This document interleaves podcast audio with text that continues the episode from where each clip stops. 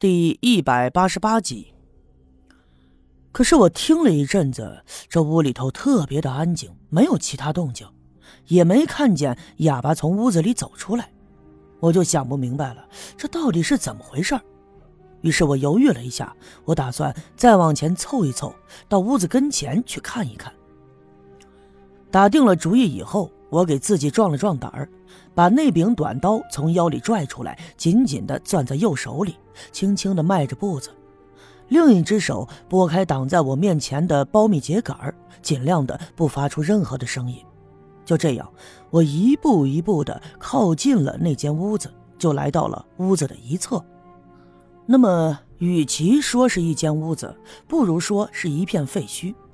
四面的山墙已经倒塌了一面，屋顶也漏了天了。不过好在现在是夏天，所以天气不冷，即便是夜晚也特别的暖和。那窗子上原本还蒙着一块塑料布，想必是冬天的时候那些好心的村民帮着弄的。可是啊，塑料布早已经破烂不堪，一条一条的无力的垂着。我慢慢的探着身子，侧着脸，透过那破烂的窗子往屋里看，那哑巴呀。竟然还躺在地上的干草上，他侧着身子，一只手枕在头下，另一只手竟然塞进了裤兜子里。他的双目闭着，看样子还在睡觉，只不过没打呼噜。这个时候，他翻了个身，在他的裤兜子里还抓了两下，想必是在挠痒痒。他的嘴巴吧唧了两声，又咬咬牙，发出了咯吱的声响。转过脸以后，又打起了呼噜。这个呼噜声啊，十分的有节奏，听上去让人心里十分的烦躁。看样子他仍然在熟睡，也可能是我刚才太过于敏感。于是我慢慢的缩回身子，高抬脚，轻落步，顺着来时的路就往回走。我一边往回走，一边心里头暗自的琢磨，思索着自从我来到刘家镇以后，我印象中哑巴的种种行为。其实啊，这样的思索我已经不止一次两次了，但是我仍旧反复的琢磨，试图从中找到一些线索。可是啊，刚走了几步的功夫，我就听见身后那房子的方向传来了一阵悉悉嗦嗦的声音。这声音虽然不大，但是在这寂静的夜晚里，却显得十分的真切。我不禁一惊，连忙的转回头，轻轻的拨动我面前的苞米叶子，朝那间房子的方向看。虽然夜色暗淡，但是我仍旧可以看得清楚，那间屋子的方向静悄悄的，什么都没有。难道是我听错了？我心里头暗自的琢磨。我屏住呼吸，又仔细的观察了一阵，的确没有发现任何的异样。又过了一会儿，这屋子里又传出了打呼噜的声音。看来呀，那哑巴还在睡觉。那么如此说来，想必还真是我听错了。嗨，可能是我太过敏感了，所以啊，听着什么都觉得和那个哑巴有关。我暗自的笑了笑，摇了摇头，继续转回身，沿着来时的路往回走。很快，我回到了我的家，屋子里并没有点灯。大黑狗趴在院子西面的墙头上，它听见我回来了，立即跳了起来，摇着尾巴在我身上来回的蹭。我蹲下来，轻轻抚摸了两下，它乖乖的跑回它的窝里去了。回到屋子里以后，我发现栓柱已经睡着了。这孩子就是这样，特别的乖巧，从来就不让人操心。第二天早上，我醒来的时候，竟然阴起了天来。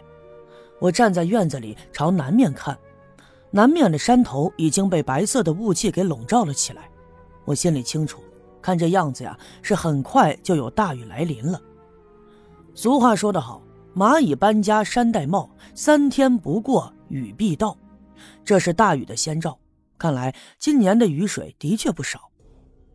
正如我所猜测的，天呢就这么一直阴着，到了下午的时候，天阴的尤为严重。我赶紧去了一趟学校，让李老师抓紧给孩子们放学，尤其是那些住在北面村子里的孩子，他们来上学的路啊挺遥远的，千万不能让他们赶上大雨，否则这样会有危险。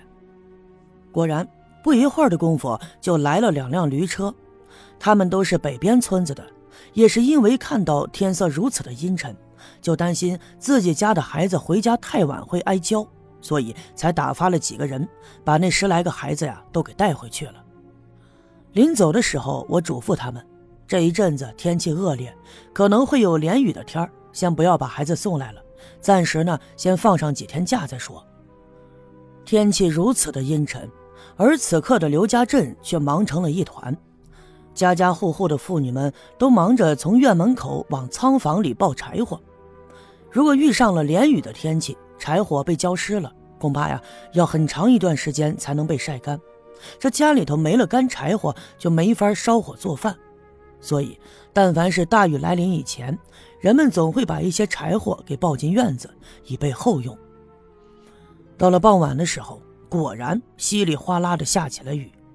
一开始雨并不大，只是稀稀拉拉的。可过了不大一会儿，就如瓢泼一样。那么，又有一句俗话说得好：“关门雨下三宿。”意思就是说呀，在家家户户准备关门休息的时候，下起了雨，通常呢会接连下个三天三夜。这些俗话呀。都是这些朴实的农民们在常年的生活里总结而来的，自然呢会有一些道理。所以雨就这么一直稀里哗啦的下着，直到天黑的时候，没有任何停下来的意思。今天晚上栓柱并没有在家，不过我知道他没有去找那个哑巴，而是在下雨之前被丁桂兰给领走了。他们家那孩子呀，别看年纪小。但是特别喜欢跟栓柱在一起玩，丁桂兰呢也喜欢栓柱这孩子，尤其是刘福生死了以后，丁桂兰也觉得栓柱这孩子呀挺可怜的，就经常把他领到家里去，给他们俩做些好吃的，有时候呢也留他住下。那么整个院子里就剩下我自己了。百无聊赖，所以我索性关了灯，就靠在行李卷上，闭上了眼，听着外面稀里哗啦的雨声，这心里头忽然一片空白。在这一瞬间，仿佛所有的记忆都从我的脑海中抹去，竟然就有了片刻的安宁。我不敢再胡思乱想，唯恐打破这来之不易的平静。就在这个时候，我听见院子外面传来了一阵脚步声。声音十分的清脆，有人踩在被雨浇过之后的泥泞的土地上，发出了啪嗒啪嗒的声响。我特别纳闷这大雨的天儿有谁来我的院子呢？我连忙坐起了身，透过窗子朝外面看。